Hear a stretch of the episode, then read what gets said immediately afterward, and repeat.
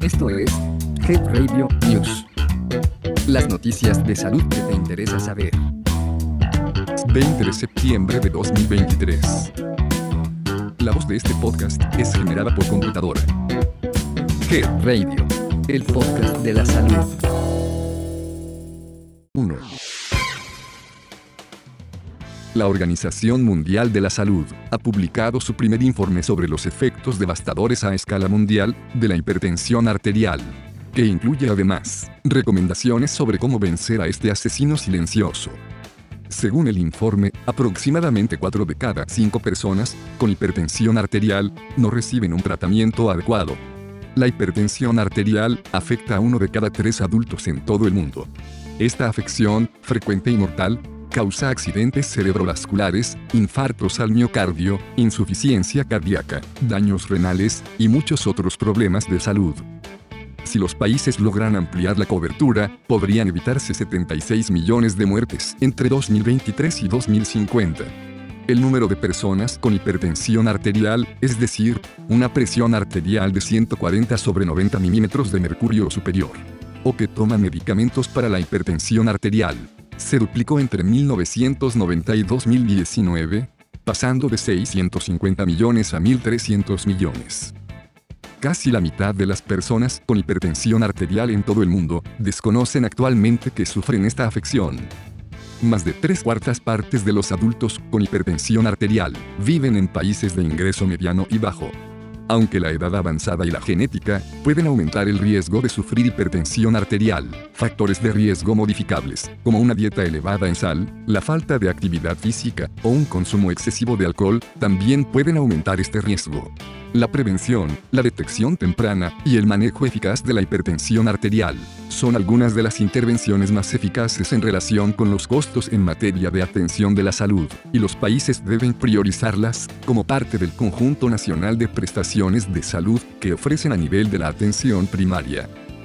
Introducir cambios en el modo de vida, por ejemplo, adoptar una dieta más saludable, dejar de fumar y practicar más actividad física, pueden ayudar a reducir la tensión arterial. Algunas personas tal vez necesiten medicamentos para controlar de manera eficaz la hipertensión arterial y prevenir complicaciones conexas. Te invitamos a escuchar el episodio 10 maneras de controlar la presión arterial, donde el doctor Miguel Rosas nos comparte interesantes consejos. ¿Y tú, sabes cómo está tu presión arterial? 2. En una nota de la Secretaría de Salud, se informa que dormir 8 horas, realizar ejercicio, hacer cambios en la dieta, evitar el consumo de alcohol y tabaco, ayudan a prevenir ataques de migraña. Las medidas higiénico-dietéticas anteriores son el primer eslabón para reducir ataques de migraña, puntualizó el especialista en neurocirugía del Hospital Juárez de México, Miguel Jesús Bernal Rodríguez. La ansiedad, el estrés, el consumo de alimentos como quesos, embutidos, enlatados, cítricos, vino tinto, cafeína y chocolates, así como falta de tiempo para dormir. Pueden desencadenar este tipo de episodios de migraña en personas que ya la padecen. En el caso de las mujeres, el periodo menstrual es uno de los principales factores detonantes. La migraña es una enfermedad crónica para la cual además de las medidas higiénico-dietéticas, algunos pacientes requieren tratamiento farmacológico para evitar o controlar los episodios. La Organización Mundial de la Salud considera la migraña como una de las 20 enfermedades más debilitantes. De hecho, 75% de los casos se registra en mujeres, derivado de cambios hormonales. La migraña ocurre por alteración en el flujo sanguíneo cerebral, que activa algunos neurotransmisores, produciendo dolor de cabeza, con intensidad moderada a severa. Puede durar de 4 a 72 horas, y se acompaña de síntomas como náuseas, vómito, molestia al ruido o a la luz. Y esto altera la capacidad para realizar actividades cotidianas. El especialista en neurocirugía explicó que existen dos tipos de migraña, con o sin aura que tiene que ver con una serie de síntomas de aviso, de aproximadamente 60 minutos antes de iniciar el dolor de cabeza, como la percepción de luces o disminución del campo visual, así como alteraciones en la movilidad corporal o sensación de hormigueo. resaltó que esta enfermedad es más recurrente en personas de entre 35 y 39 años. Sin embargo, puede aparecer a partir de los 3 años y disminuir después de la quinta década de la vida. Recomiendo que, ante la presencia de dolor de cabeza, es importante solicitar atención médica en la clínica o centro de salud correspondiente, porque este síntoma puede ser el inicio de migraña o alguna otra patología compleja. La atención a la migraña es gratuita en las instituciones públicas de salud. 3.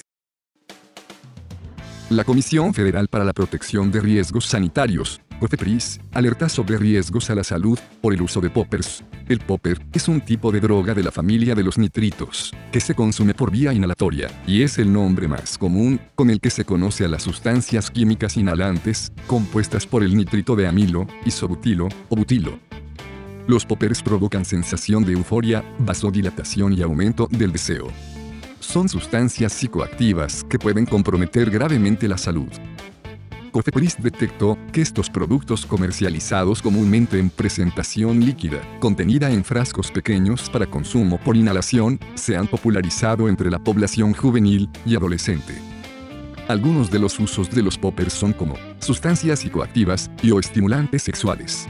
Estos productos producen estado de euforia y de no represión, lo que podría incrementar las prácticas sexuales no seguras, que conlleven a contraer infecciones de transmisión sexual. La tolerancia que presentan los consumidores de estos productos es uno de los mayores peligros. Debido a la breve duración de sus efectos, las personas necesitan mayores dosis, lo que incrementa el riesgo de intoxicación por sobredosis y de sufrir efectos adversos. Entre los más comunes están el mareo, el vómito, la disminución de la presión arterial o taquicardia. Otras afectaciones a la salud que pueden desarrollarse como consecuencia del consumo de poppers son irritación de vías respiratorias, desencadenando dificultades para respirar, tos crónica, bronquitis y neumonía lipoidea. También puede provocar lesiones oculares, desórdenes en la visión y en algunos casos, la pérdida de esta. Asimismo, se ha identificado que el abuso prolongado de esta sustancia puede afectar los nervios periféricos, ocasionando debilidad muscular, entumecimiento y dificultad para coordinar movimientos. Además, pueden tener efectos negativos en el sistema cardiovascular, ocasionando disminución de la presión arterial, taquicardia, arritmias, fibrilación ventricular e incluso aumentar el riesgo de sufrir un infarto. Por lo anterior, la COFEPRIS recomienda a la población en general no adquirir ni hacer uso de estas sustancias, así como evitar el uso en combinación con otras sustancias legales o ilegales, por los riesgos a la salud que desencadena su consumo. En caso de identificar el producto con las características señaladas, no adquirirlo, y de contar con información sobre la posible comercialización, realizar la denuncia sanitaria correspondiente, la cual se puede realizar en línea, en la página www.gov.mx, diagonal cofepris, al número telefónico 800 033 5050.